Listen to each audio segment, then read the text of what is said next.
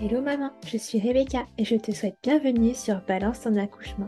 Maman d'un petit garçon et complètement bouleversée par la maternité, je te propose de retrouver ici chaque semaine un ou plusieurs nouveaux récits d'accouchement avec des mots authentiques, sans filtre et sans tabou. L'occasion de partager, d'apprendre et peut-être même de guérir autour de ce grand moment qu'est l'accouchement. Alors si tu es prête, c'est parti Bonjour à toi, merci de me rejoindre pour ce nouvel épisode du podcast. Alors pour commencer, est-ce que tu pourrais te présenter en me donnant ton prénom, en me disant combien d'enfants tu as et quel âge ils ont, et puis en ajoutant tout ce que tu aurais envie, s'il te plaît? Alors, euh, bonjour, moi c'est Lisa, alors j'ai 26 ans et je suis maman de deux enfants, un petit garçon qui a 3 ans et demi, qui est né le 14 février 2020 et euh, une petite puce euh, qui va avoir 9 mois le 8, donc qui est le, du 8 novembre 2022. Voilà. Ok, jolie date pour le premier. Joli souvenir. C'est ça. Alors, première petite question, qui n'est pas des moindres. Est-ce que tu avais pensé accouchement dès le début de tes grossesses, du coup? Ou est-ce que c'était pas quelque chose qui te faisait particulièrement peur? Ça m'a jamais vraiment fait peur, non. Voilà, c'est pas quelque chose qui m'a stressée. euh. Ouais, c'était une étape, mais ça t'a pas vraiment... euh, C'est ça, voilà. La jolie dernière étape euh, pour pouvoir avoir mon bébé euh, dans les bras euh, après. Ouais, Voilà. ok. Alors, du coup, bon, on va commencer par le début. Euh, est-ce que tu te souviens du lancement de premier projet bébé? Oh oui.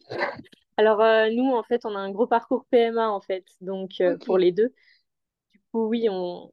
je m'en souviens très bien. euh, pour notre premier, euh, euh, j'ai appris que j'avais de l'endométriose. Moi, j'avais deux ans avant notre, notre projet bébé. Et on va dire que la deuxième opération pour mon endométriose a un petit peu accéléré notre projet bébé parce qu'on savait que ça allait être de plus en plus compliqué. Et à ça, c'est rajouté euh, un syndrome des ovaires polykystiques, euh, des soucis du côté de monsieur aussi. Donc, on a un petit peu bataillé. Donc, euh, donc voilà. ok. Et alors, du coup, ça, ça a été long, un parcours difficile au final, ou ça s'est plutôt pas mal passé? Alors, euh, pour notre premier, on a dû faire deux FIV. Ok, On a, on a perdu deux bébés avant. On a perdu le jumeau de mon fils en début de grossesse.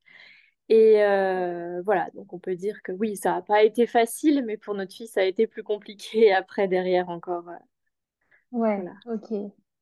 Bon, et comment s'est passée ta première grossesse, à part du coup euh, ce début un peu, enfin, très compliqué, mais... Alors, euh, le début a été très compliqué euh, du fait que euh, j'ai fait ce qu'on appelle une hyperstimulation euh, secondaire sévère. Donc, euh, en gros, c'est après la FIV, j'explique un petit peu, euh, c'est euh, les hormones qui, surtout la, le- les œstrogènes qui sont tellement hauts que le corps, en fait, il comprend plus rien. Et ça fait ce qu'on appelle de l'acide, donc c'est de l'eau dans le ventre et, et ça fait de... L'eau ne s'évacue plus. Et moi, j'en avais jusqu'à un début d'œdème pulmonaire et un haut risque de phlébite aussi, donc j'ai été hospitalisée 10 jours, donc euh, entre euh, 6 et 8 semaines de grossesse. Donc, euh, donc voilà, j'ai fait euh, de l'hyper-MS gravidique, j'ai vomi euh, jusqu'à la fin de ma grossesse. Mais, voilà, c'est pas, Ouais, une, une grossesse quand même euh, assez compliquée. Voilà, mais, mais j'ai pas dû être euh, alitée euh, très très tôt, j'ai pas eu de maths, euh, donc, donc voilà, c'est pas non plus. euh, Ça aurait pu être pire. voilà, exactement. Ok, et alors est-ce que tu avais suivi des cours de préparation à l'accouchement ou une préparation particulière pendant cette grossesse? Oui, alors notre, on a été suivi par une gynéco en clinique déjà pour tout ce qui était suivi médical, puisque j'avais un suivi de près, surtout au début. Et, euh, et après, c'est une sage-femme euh, libérale qui a pris le relais euh, pour tout ce qui est préparation.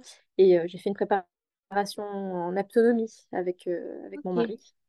Donc, ouais. donc voilà. T'avais apprécié ça du coup? Ouais, ouais, c'était vraiment, c'était vraiment super chouette, vraiment au top comme, comme préparation. ouais. d'accord. Et alors, euh, est-ce que tu te souviens du moment où tu t'es dit, euh, ok, je pense que je vais accoucher aujourd'hui? Et ben, euh, quand euh, la gynéco euh, nous a dit, euh, bah, c'est soit on déclenche aujourd'hui, soit on déclenche dans trois jours.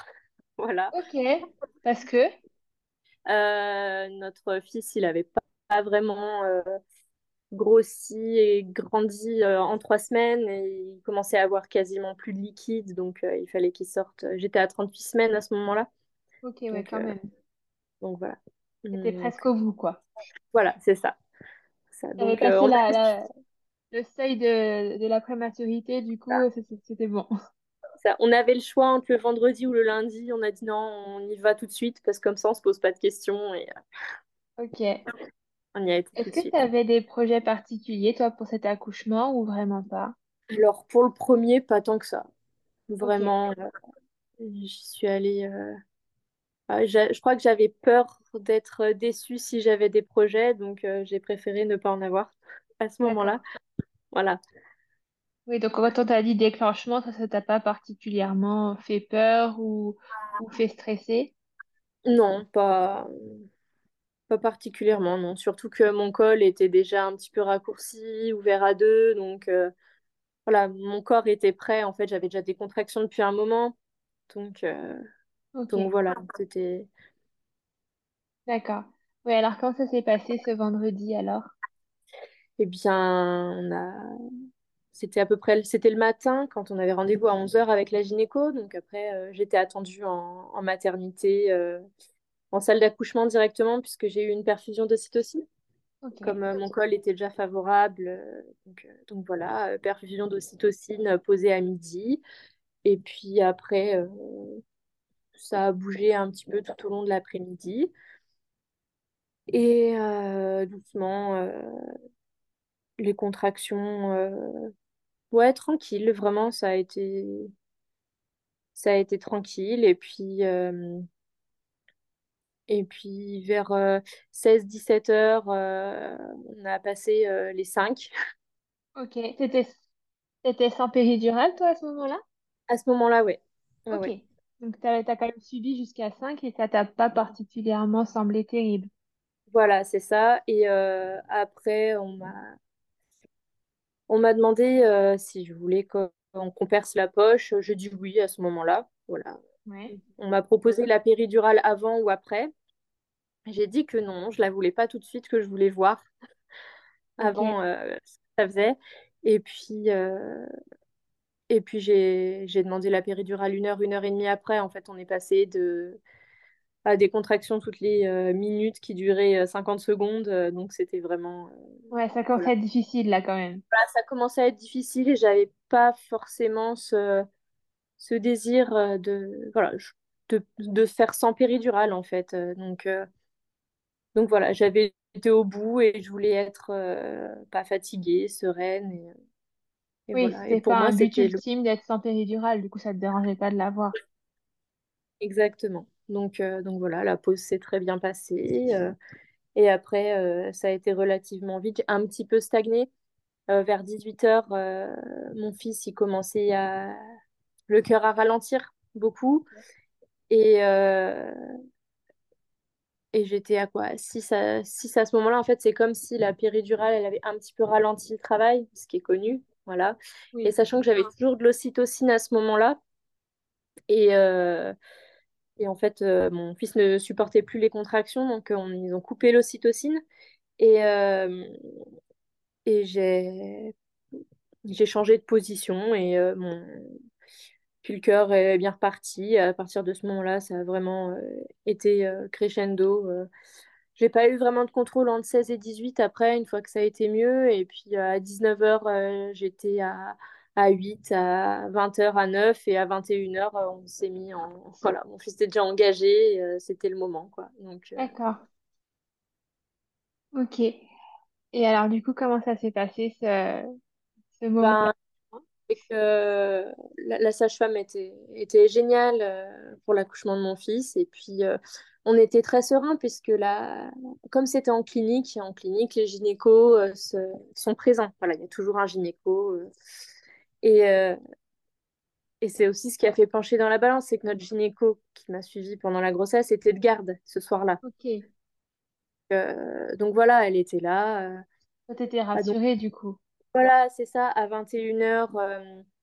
Donc la sage-femme arrive, elle dit bon bah j'appelle docteur et puis elle me dit euh, ça vous dit que je fasse chauffer des petites chaufferettes pour euh, prendre un petit peu soin de votre périnée avant euh. et je lui dis bah oui allez-y donc vraiment tout en douceur c'était vraiment ouais un calme olympien tout s'est bien passé je sentais encore très bien les contractions sans douleur enfin vraiment c'était voilà, je sentais les contractions en ayant un petit peu mal, mais, mais comme vraiment les grosses règles, quoi. Enfin, Ok. très grosses règles, euh, voilà. Mais pas, voilà, c'était supportable et, et j'ai vraiment ouais, tout senti. C'était, c'était vraiment parfait comme, euh, voilà. Et puis on a fait deux poussées et euh, à 21h20, il est né et puis, et puis voilà. Ok. Est-ce que tu dirais que l'autonomie, ça t'a aidé à ce moment-là ou... Ouais? Oui, vraiment, parce que surtout pour ce qui est visualisation euh, de où il pouvait être, euh, communication avec lui aussi. euh, On a, on avait aussi beaucoup fait, euh, enfin, appris à comment le guider vers la sortie, euh, comment l'aider lui pendant les contractions, euh, comment le, lui dire où était la sortie, même si bon, il, il savait un peu, mais voilà, pour lui montrer un peu le chemin et donc, Ouais, toi, voilà, tu l'as vraiment ressenti comme un plus du coup. c'est ça, c'est ça. Puis c'est une, certaine connexion Ouais. à trois, voilà, parce ouais, que le papa était aussi très impliqué du coup euh, dans ces moments-là. Oui, oui. Ok. Bon, et alors euh, la première rencontre? Bah, pour mon fils, ça a été euh, ouais, vraiment le, le, le choc, mais dans le sens positif, en fait. Euh, ça y est, et la première phrase que, que j'ai dit à mon mari, c'est ça y est, on a réussi, quoi. Ça y est, euh, Ouais, il est, là. il est là. Et voilà, c'était. Euh, là, il a, Vous avez, fabriqué un petit, un petit bonhomme rien qu'à vous. c'est ça. Ça y est, on a, on a réussi à le faire et euh, il est là. Il est bien là maintenant, hein, très présent, Encore plus? encore plus. Et, euh, c'est un sacré bonhomme. Et, et voilà. Et t'as eu ton pot à pot du coup? Euh, alors, il a duré très peu de temps parce que la, comment la- on était dans la salle numéro 6, je m'en souviendrai toujours, hein, c'était la salle du fond et qu'il y avait une fenêtre cassée.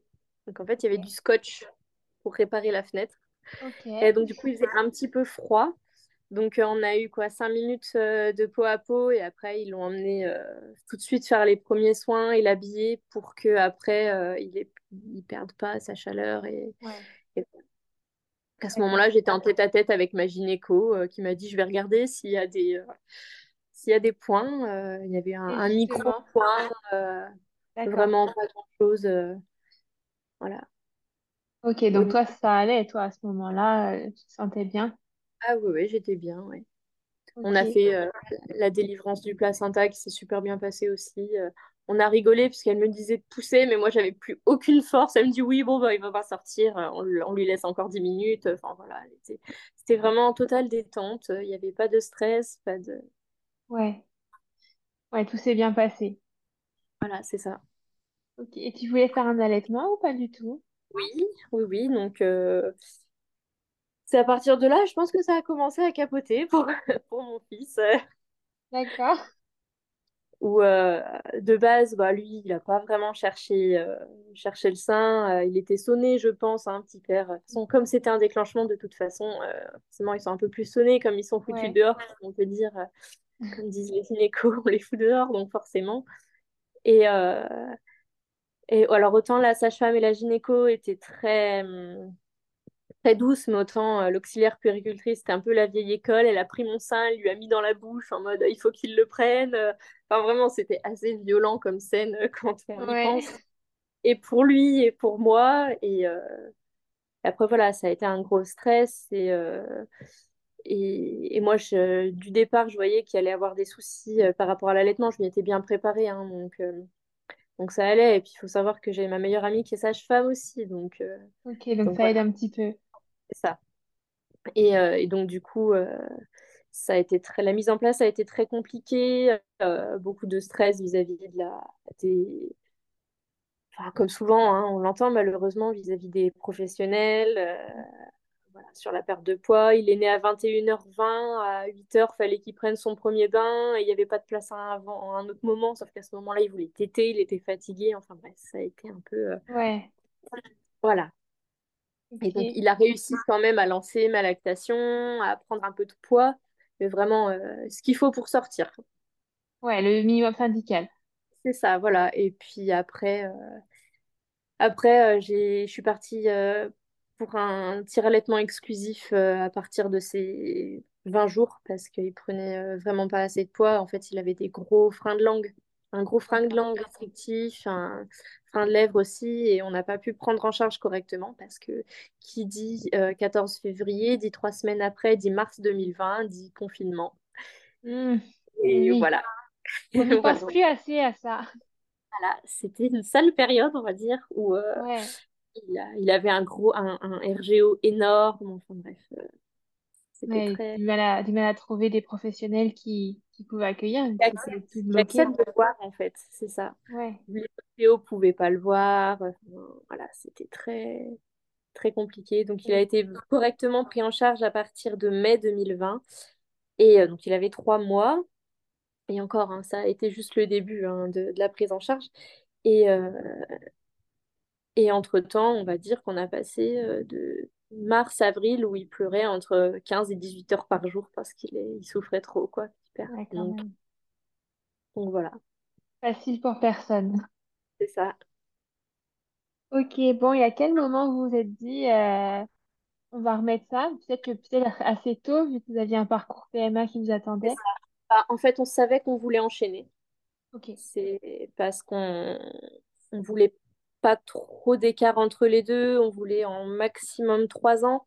Et moi, en fait, euh, c'était soit trois ans, soit euh, après cinq ans. Enfin voilà, je voulais pas trois et quatre ans. euh, Je voulais pas trop parce que euh, c'était le, un peu le début d'une certaine libération à partir du moment où ils sont à l'école et, et, et voilà, et je savais que ça faisait trop, ça ferait trop long de bataille aussi psychologiquement aussi, c'est com- ça peut être compliqué. Ça. Donc euh, à la base, on avait prévu, euh, j'avais prévu de l'allaiter euh, entre six mois et un an et donc de prendre la PMA à peu près fin 2020, euh, voire début 2021, sauf que j'ai fait trois mois de tir allaitement et après j'ai arrêté de l'allaiter. Donc on est allé consulter quatre mois après, en juin. Voilà. Ok, Et oui, donc rapide. Ouais, voilà. Ce à quoi euh, la gynéco nous a dit en temps normal, euh, on préfère attendre un an, mais euh, dans votre cas, euh, on en prend quand vous voulez, euh, parce que euh, vous savez, ça va être plus compliqué que, euh, que pour, euh, que pour votre premier. euh, d'accord, ok. Euh, euh, Pourquoi c'était plus compliqué du coup? Parce que l'endométriose avait un petit peu regagné du terrain, parce que voilà, c'était un petit peu un coup de chance aussi, notre fils, euh, le fait qu'on ait eu un, de- un bon embryon à ce moment-là. Ouais, On a appris euh, plus tard euh, à quel point c'était une chance. ok. Et alors, comment ça s'est passé cette deuxième PMA? Eh bien, on a pris rendez-vous avec la gynéco le 11 juin. Moi, j'avais eu mon... le 10 juin. J'avais eu mon retour de couche en avril, moi. Ok, Ça faisait moi. Et, euh, et là où elle me dit, ah ben là, euh, soit vous allez ovuler, euh, soit vous allez faire des kystes. Sachant que moi, c'est l'option, soit j'ovule, soit je fais des kystes, soit il n'y a rien du tout pour, euh, pour, les, pour un cycle. Et je dit, ah bah d'accord, bah, on verra sur quoi on part, etc. Et, et c'est avéré que trois, quatre semaines après, j'avais toujours pas de retour de cycle. Et, euh, et donc, du coup, je, je me dis, bon, bah, j'ai dû faire un kyste, euh, ah, je m'inquiète pas. Et puis, euh, et puis euh, un bon mois après, je me dis, bah, je vais quand même faire un test de grossesse qui s'est avéré positif. Donc, à ce moment-là, j'étais à... Donc, c'était un mois après le rendez-vous, en fait. Donc, ouais. à à, six, semaines d'aménorrhée à peu près. Et, euh, et en fait, euh, c'est comme si mon corps attendait que je sache que j'étais enceinte. Le soir même, je débutais une fausse couche, une nouvelle fausse couche en fait. Donc, euh, voilà. Elle a été plus ben, dure, celle-là, par rapport aux premières que tu avais fait avant, avant d'être maman ou pas spécialement? Là, c'était plus de la colère que de la tristesse, on va dire. Parce que on ne s'attendait pas à avoir une grossesse naturelle. Donc, en fait, c'était un peu bah, pourquoi nous faire croire que ça marche le matin et que l'après-midi. Euh, voilà, c'était vraiment plus de la colère que. Ben, il y avait aussi de la tristesse parce que ça faisait aussi un, autre bébé de perdu. Euh, voilà, et, euh, et, de se dire que ben, si ça avait marché, on n'était plus pas obligé de repasser par, par toute la PMA et le chemin compliqué. Donc. Donc voilà, on a refait du coup la première FIV euh, pour notre fille en septembre. Voilà, notre fille, ça fait donc 7 euh, mois. Ok. Voilà. Du coup, comment, comment elle est arrivée, cette, euh, cette petite alors, première FIV septembre, zéro ovocyte. Deuxième FIV février, zéro ovocyte troisième, enfin zéro embryon, pardon. Pas... J'avais beaucoup d'ovocytes, mais jamais d'embryon. Euh, troisième FIV et dernière FIV, euh, un très mauvais embryon. On a décidé de transférer tout en sachant que, euh, que, que, ça ne fonctionnerait pas. Il y avait très très peu de chance, mais en fait, on n'avait plus rien à perdre puisqu'on savait que ce serait la dernière FIV on avait été très au clair avec euh, les, les gynécos, les biologistes, que moi, je ne voulais pas continuer de m'acharner parce qu'à chaque fois, c'est des, c'est des gros moments et c'est très lourd parce que je fais toujours des hyperstimulations, en fait. Donc, euh, donc, voilà, pour le corps, c'est très compliqué. Donc du coup, au final, on s'est retrouvé avec euh, en trois FIV 49 ovocytes et un embryon très mauvais en retard, donc un J6 pour ceux qui comprendront ce que c'est un, blastocyste en retard, euh, voilà, qui était très fragmenté. Et voilà, donc qui n'a pas donné de grossesse. Et, euh, et, on avait déjà commencé à réfléchir à ce moment-là euh, au, au, don d'ovocytes, voilà, pour un deuxième. Et mon, on a fait, fait des examens supplémentaires pour mon mari avant cette FIV-là, avant la dernière, et qui s'avérait que mon mari avait aussi de son côté des soucis euh, au niveau de l'ADN de ses spermatozoïdes. Ok. Donc, euh, donc du coup, euh, au lieu de partir en don d'ovocytes, on, est, on a quasiment carrément pris la décision de partir en double don.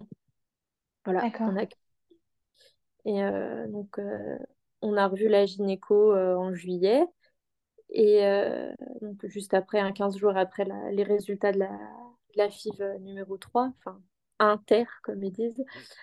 Et euh, là, elle prenait des pincettes pour nous dire que ben, c'était soit on continuait de s'acharner, soit on arrêtait, soit, soit voilà, elle savait pas trop comment nous annoncer qu'il faudrait potentiellement réfléchir au don d'ovocytes. Et en fait, quand on lui a dit que nous, c'était vraiment ce qu'on voulait et qu'on savait où on allait aller, et, euh, et voilà, qu'on était à fond là-dedans, euh, qu'on avait déjà contacté des cliniques parce qu'on a été à l'étranger. Voilà, on a été en République tchèque pour avoir accès plus rapidement aux, dons, puisque en France, c'est très compliqué. Voilà. Et en France, on n'aurait pas eu le droit euh, au, double don, parce que le double don est interdit en France. Le don d'embryon est autorisé, mais il y en a tellement peu, et en fait, nous, on ne voulait pas, alors déjà, gâcher un, un don d'ovocytes avec euh, les potentiels mauvais spermatozoïdes de mon mari qui n'étaient pas assez mauvais pour avoir un don de spermatozoïdes. Voilà, c'est toute une histoire de, statistiques et de probabilités, tout ça. ça. Et euh, surtout, bah, on n'était pas prioritaire, et ce qui est totalement normal. Et en fait, moi, j'avais ce... ça me dérangeait d'avoir accès à un don en France en ayant déjà un enfant, en fait, j'avais l'impression de griller euh, la place à des femmes euh, qui n'avaient déjà pas d'enfants, qui n'avaient pas d'enfants, quoi. Donc, ouais, tu sentais presque mal à l'aise de, de, vouloir un deuxième enfant. Oui, bah oui, mais clairement, oui, il y a des fois, on se disait, mais pourquoi on, s'acharne à, en avoir un deuxième, sachant qu'on en a déjà un, quoi. Enfin, vraiment, pourquoi on a ce désir? On s'en veut d'avoir ce désir-là de, de famille un peu plus nombreuse. euh, voilà. Mais bon, le désir là, c'est dans les tripes. Et, voilà, et c'est aussi pour notre fils qu'on l'a fait, parce que on voulait vraiment pas qu'il soit tout seul. euh. Voilà, il y a des enfants uniques qui sont très, très heureux, mais nous, c'était pas euh, ce C'était pas votre pour... modèle familial et c'est pas ce que vous vouliez, mais comme toute personne qui veut un deuxième enfant au final, hein. On peut Ah, partir voilà. comme ça pour, euh, pour tout le monde. Oui, c'est sûr, c'est sûr. D'accord, et comment ça s'est passé du coup? Eh bien, on a été euh, une première fois donc dans une première clinique en République tchèque. Euh, on a pris notre voiture avec notre fils. On est tombé en panne en République tchèque. Ça a été tout un, tout un périple, mais on a, on a pu avoir euh, ce premier accueil, accueil d'embryon. Un, un embryon, j'ai jamais vu un aussi bel embryon. voilà. Et, donc ça, c'était en septembre, du coup.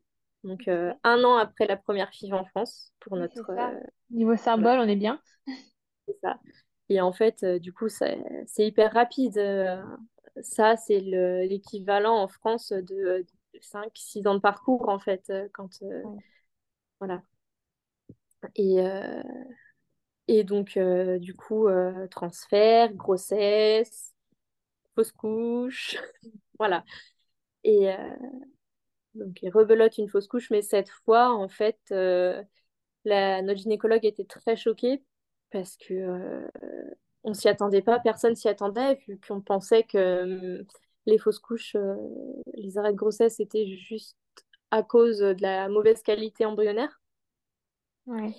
Et du Et coup, il y avait peut-être autre chose.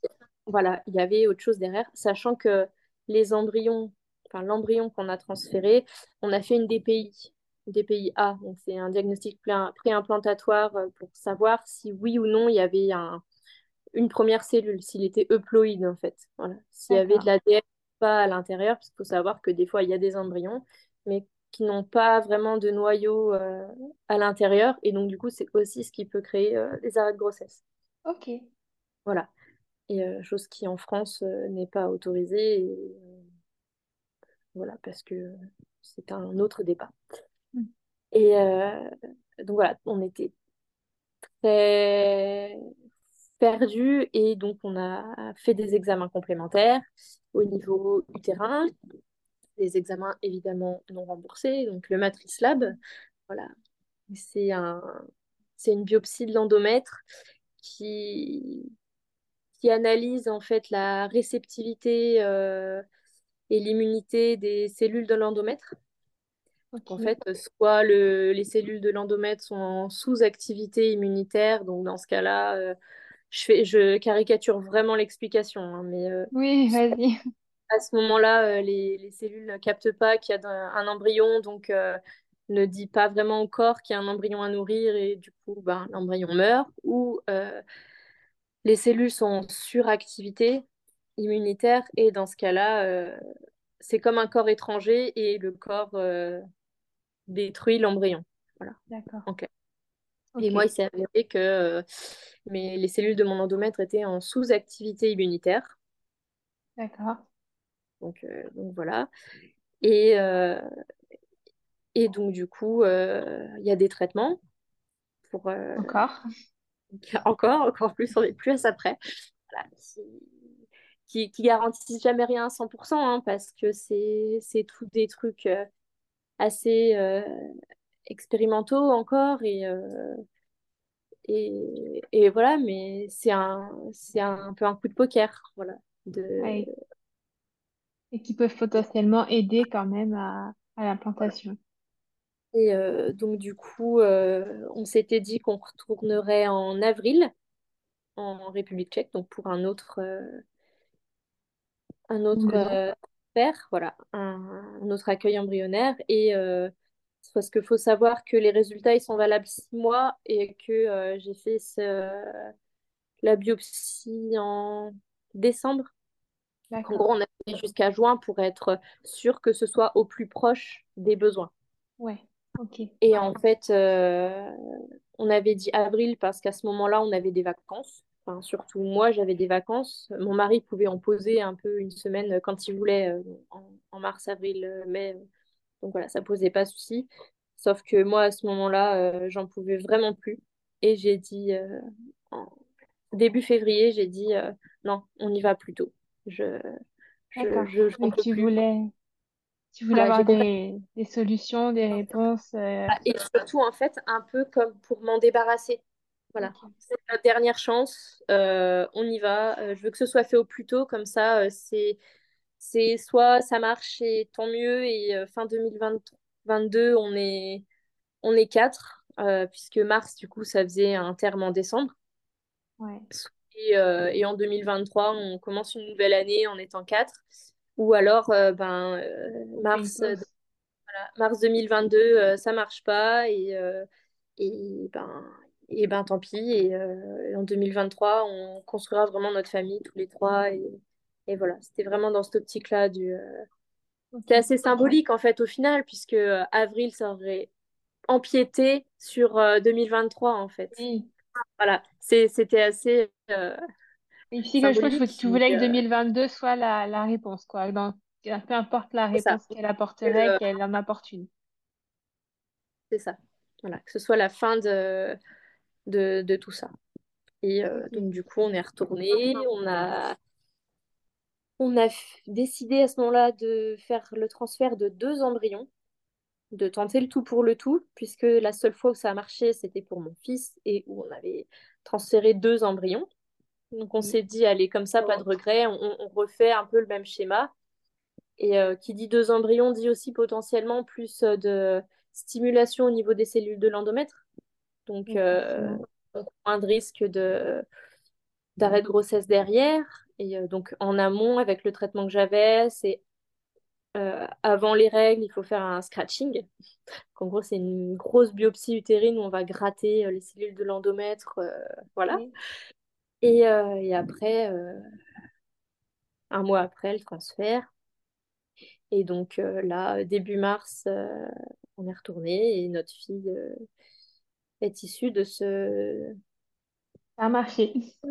Voilà, donc euh, elle avait aussi une jumelle. Voilà, je suis abonnée aux, aux grossesses gémellaires qui ne vont pas au bout au niveau gémellité.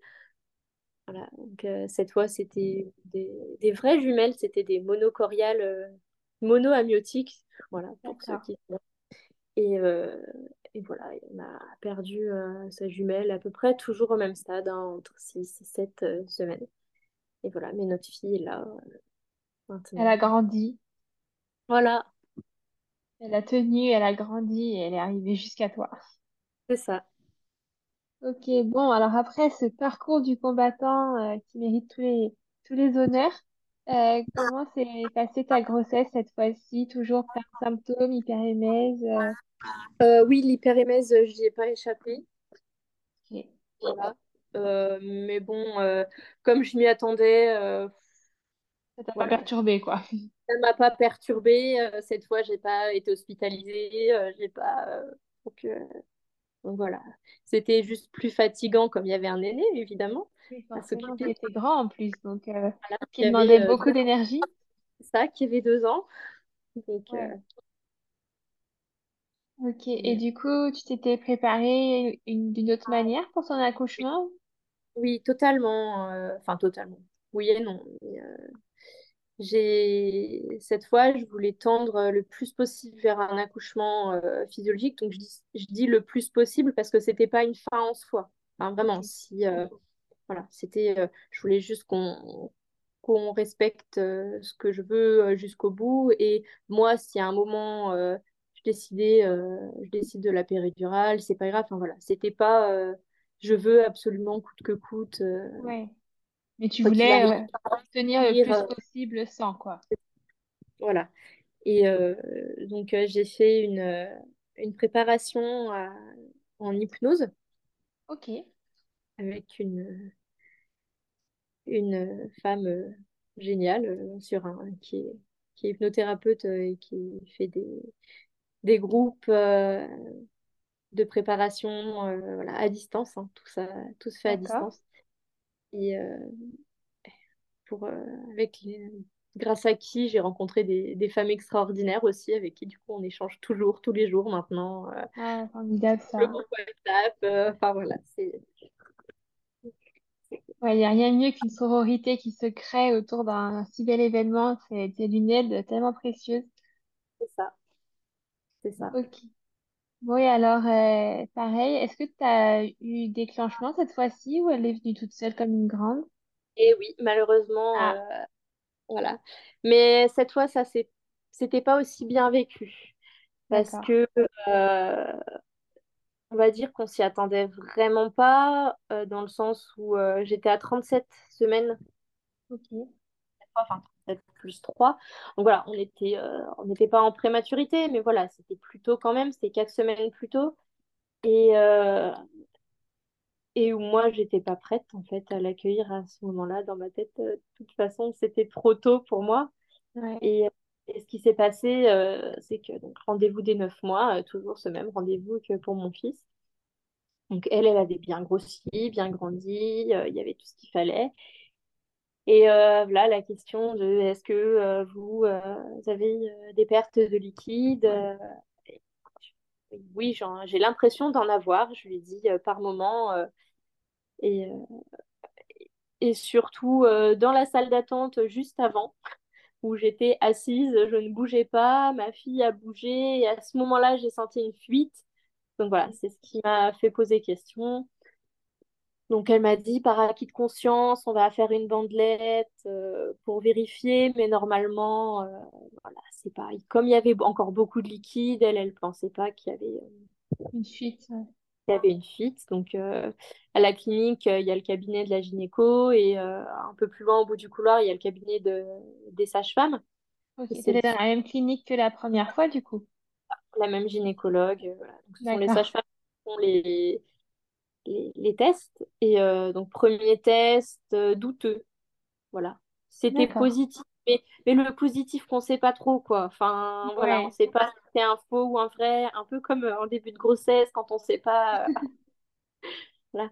Qu'elle dit dans le doute, on va en refaire un deuxième. Et euh, là, le deuxième, euh, direct euh, positif. Positif, Donc, positif, là, cette fois. voilà, j'avais des fuites de liquide amniotique. Et on ne savait pas depuis quand. Donc, euh, donc ils considèrent que c'est supérieur à 48 heures. J'étais à 37 semaines, donc c'est déclenchement immédiat avec antibiotiques. Ok. Donc voilà. D'accord. Et du coup, là, tu l'as, toi, tu l'as mal vécu pour le coup? Tu Alors, pas du euh, tout aussi? non, alors on va dire que euh, sur le coup, j'ai pleuré parce que pour moi, j'étais pas prête, c'était pas le moment. Mais bon, après, je me suis ressaisie en me disant, allez, euh, si t'es prête, tu t'es préparée, euh, tu sais ce qu'il faut faire, tu sais ce que tu veux, euh, voilà, tu vas vraiment l'accueillir. Puis en fait, je crois que ce qui me m'embêtait plus, c'est qu'on avait posé notre fils en lui disant ben, à tout à l'heure et que en fait ben, je savais que je rentrerais pas for- je rentrerais pas tout de suite, Ouais. que j'allais pas le voir avant deux, trois jours. Enfin voilà, je pense que c'est aussi toute cette, vrai qu'il y a aussi le stress de la maman qui est déjà là et qui se dit, euh, c'est ça, premier à la maison, là, qui m'attend et non. c'est ça. Alors du coup, mon mari a fait un aller-retour euh, pour le voir, pour lui expliquer euh, que sa petite sœur, elle avait fait toc-toc, que c'était le moment où je lui avais dit que sa petite sœur, elle ferait toc-toc et qu'elle déciderait de sortir. Enfin. Et, euh, et voilà, et cette fois, mon col, il était un peu moins, euh, un peu moins prêt. D'accord. Donc, il, il était, il commençait à s'ouvrir, hein, mais, mais voilà, Euh, pas assez pour poser l'ocytocine directement. Donc, euh, moi, ça m'allait bien parce que qui dit euh, pas de pause de perte d'ocytocine tout de suite, dit on peut essayer de déclencher un peu plus naturellement et donc avoir accès à la salle physio de la, de la maternité. Ouais. Donc, j'ai eu du gel de prostaglandine Et euh, donc un, un monito, gel de prostaglandine, ça commençait à faire effet. On m'a envoyé en, en chambre de maternité, euh, la chambre que j'allais avoir pour le séjour, euh, voilà, pour, pour que le travail avance un peu. Et on m'a dit, bon, on revient dans deux heures, vous cherchez, voir où ça en est. Et à ce moment-là, j'étais toute seule dans ma bulle, vraiment. j'ai sorti la boîte avec tout plein de messages. J'avais vraiment, on avait vraiment préparé les choses avec, avec des amis. J'avais fait une Blessing Way. Donc, je sais pas si certains Non, vas-y, explique.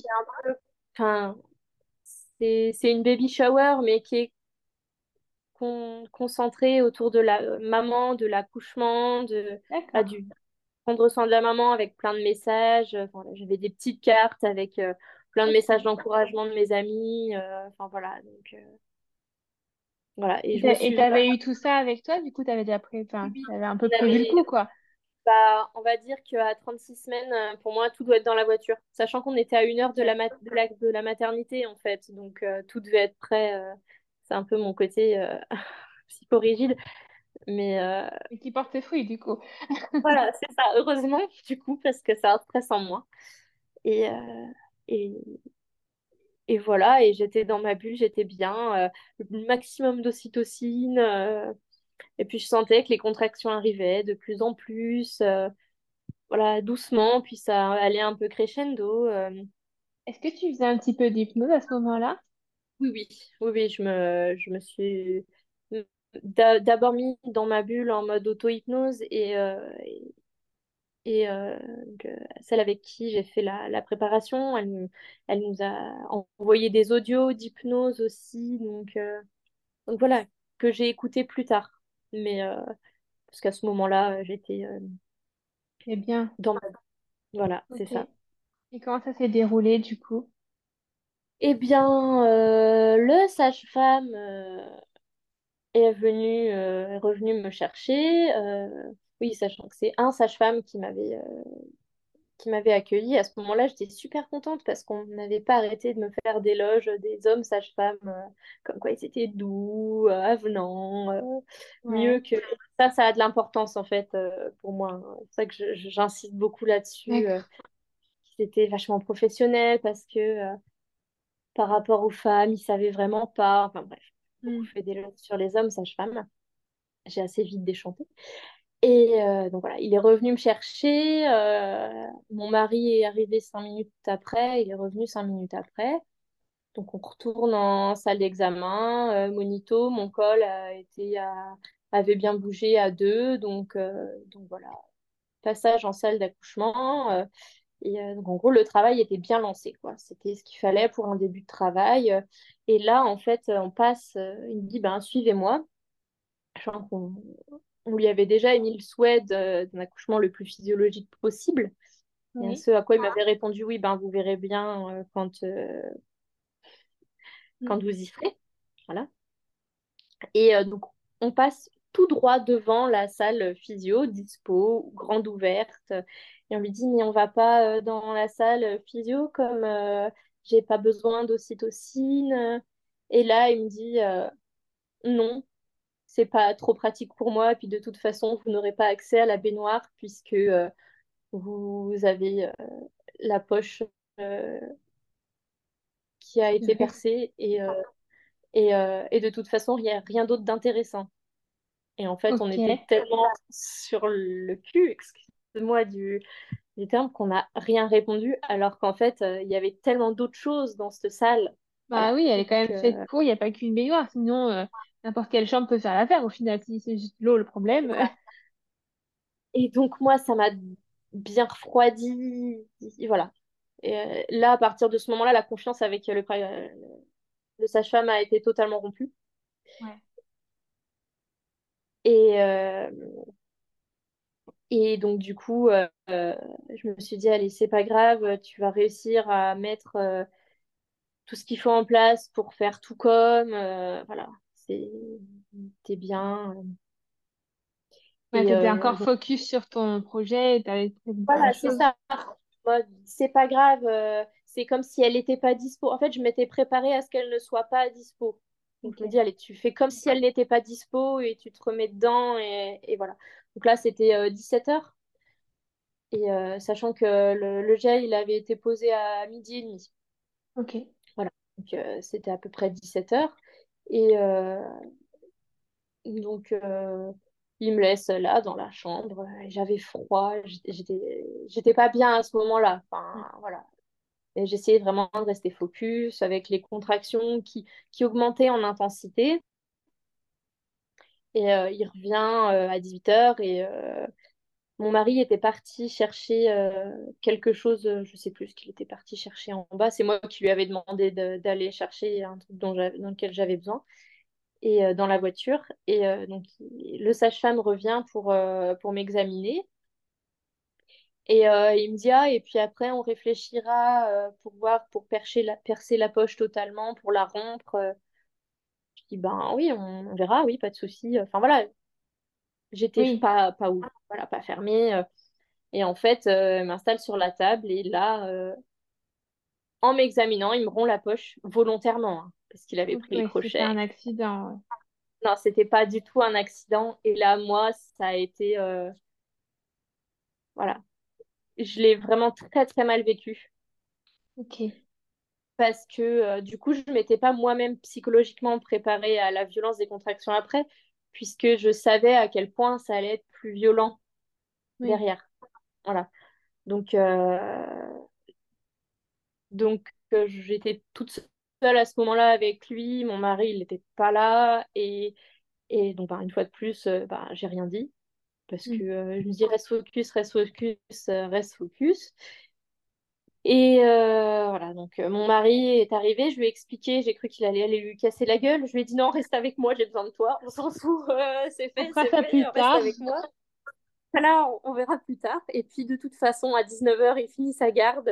donc dans une heure, il, se casse, il n'est plus là et ce sera pas lui pour, pour, pour l'accouchement. donc, donc voilà je suis restée euh, focus, mais j'avais froid, je me sentais mouillée, mais vraiment, enfin voilà, j'étais, j'étais pas bien parce que j'étais pas allongée dans le, dans le lit euh, à ce moment-là. Hein. J'étais sur un ballon, euh, je bougeais beaucoup. Et, et, donc, à chaque fois que je bougeais, j'étais encore plus trempée, j'avais encore plus froid. Donc, on a demandé un, un chauffage en plus. Enfin, Et on sait que pour un accouchement, il faut avoir chaud et se sentir en sécurité pour que ça aille. Un petit cocon, là, clairement, n'y était pas. Et en fait, euh, plus ça allait, euh, pire c'était au niveau, euh, au niveau ocytocine. Je sentais que je n'en sécrétais presque plus naturellement, en fait. les contractions continuaient d'être là, mais, mais voilà. Et à 19h15, la... Enfin, 19h15, 19h30 à peu près, il y a eu la, la relève, donc une sage-femme douce qui m'a proposé ou pas. J'avais le choix de me refaire examiner à ce moment-là. Et, euh, et je lui ai dit, ben oui, faites-le pour, euh, voir. Et puis après, euh, comme ça, on peut plus laisser le temps.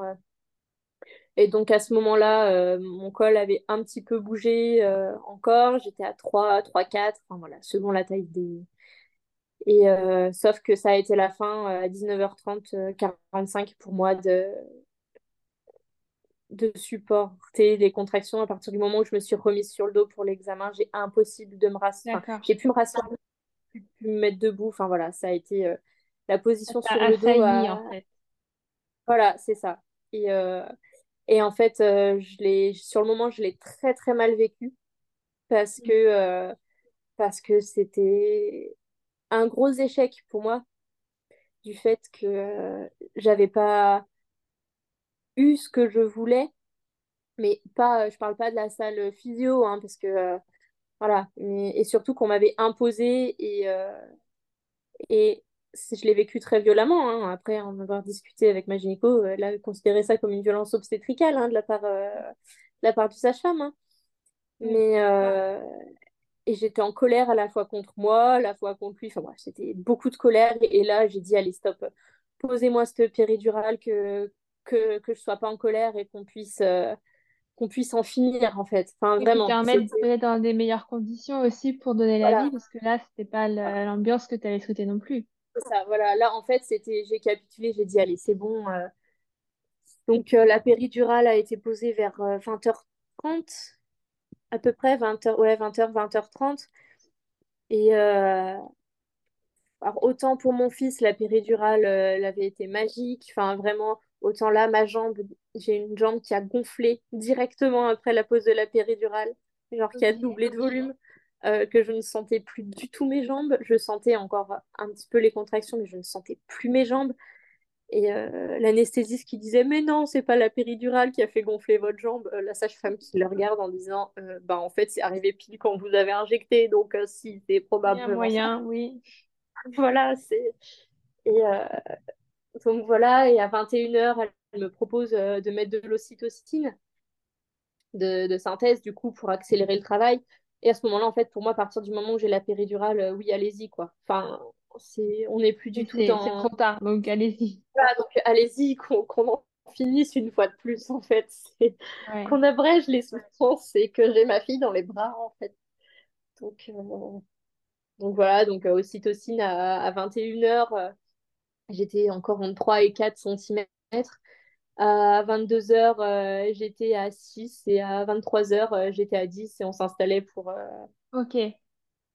Euh, pour, euh, pour pousser, quoi. Enfin, voilà. Oui, donc ça a quand même suivi un bon rythme d'avancement. C'est ça, voilà. Ok. Bon, et toi, t'es dans quel état, toi, à ce moment-là? Tu voulais juste que ça se termine, en fait? Voilà, et après, je me suis dit, allez, euh, tu vas profiter, comme j'avais adoré cette, ce moment-là pour mon fils, je me dis, tu vas profiter, tu vas... Voilà, et en fait, sur le dos, comme j'étais très mal, j'ai demandé à me mettre sur le côté. Euh, et, et, elle a accepté, hein, parce que euh, je voyais pas d'autre position de toute façon, comme je ne sentais plus mes jambes du tout. Euh, Je pouvais pas me mettre autrement que sur le dos ou sur le côté. Et, euh, et donc, elle a accepté sans souci, enfin, vraiment très ouverte à ce moment-là. Et en fait, je l'ai su plus tard en, en, en écoutant, mais à ce moment-là, je suis rentrée dans la phase de latence où euh, pendant quelques minutes, une dizaine de minutes, on n'a plus forcément de contraction avant, euh, bah, au moment où on s'est installé, en fait, au moment où j'ai bougé, j'ai, je sentais plus mes contractions, euh, j'en avais plus tellement. Mm, et au lieu de me dire, ben, on arrête, on, et ben, voilà, elle a continué de pousser, donc j'ai poussé sans sentir mes contractions, sans... Ouais, pas très...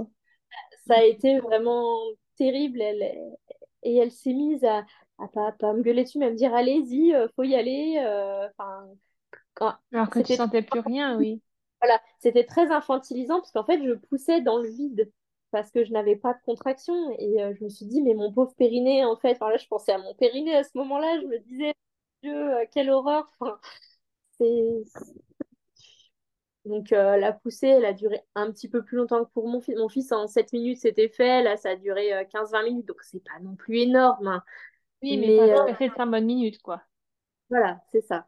Et, euh, donc, ma fille est sortie. J'ai voulu l'attraper direct et elle m'a dit non, attendez, on coupe avant. Enfin, oh mon Dieu, mais je peux pas attraper ma fille moi-même tout de suite. Enfin, voilà, ça a été. Ouais. j'ai eu ma fille sur moi et c'était pas la fin. Mais, mais voilà, on a fait un premier pot à pot. Euh, là, ça allait. Euh, et puis après, ils sont allés faire les premiers soins. Ils me l'ont ramené. Moi, j'ai été recousue euh, un petit peu plus que pour, que pour, que pour mon fils, ben, forcément. Et, et du coup, c'était voilà, un petit peu moins bien, mais il y a, y a, pire comme, euh, comme déchirure. Oui. Voilà. Ok. Ça a été un petit peu terrible puisque à partir de minuit, donc ma fille est née à 23h30, à partir de minuit, elle a commencé à avoir des gros soucis respiratoires et elle est partie en, en néonate et euh, voilà, néonate, soins intensifs. Euh, voilà. D'accord. On a été voilà, séparés le lendemain parce que la maternité dans laquelle j'ai accouché était un niveau 2A et euh, il ne pouvait plus rien faire pour elle. Donc, du coup, elle est partie dans une autre euh, clinique. Euh, donc, moi, je l'ai rejoint que le lendemain. Enfin, bref. mais après. D'accord. Et comment tu l'as vécu, toi, ça? Pas très mal. Très mal parce que déjà, j'avais l'impression qu'on me l'avait enlevé de mon ventre trop tôt. Que, et, là, en fait, on, on l'a encore plus arraché. En fait. c'était obligé, hein, elle ne respirait pas correctement. Pas...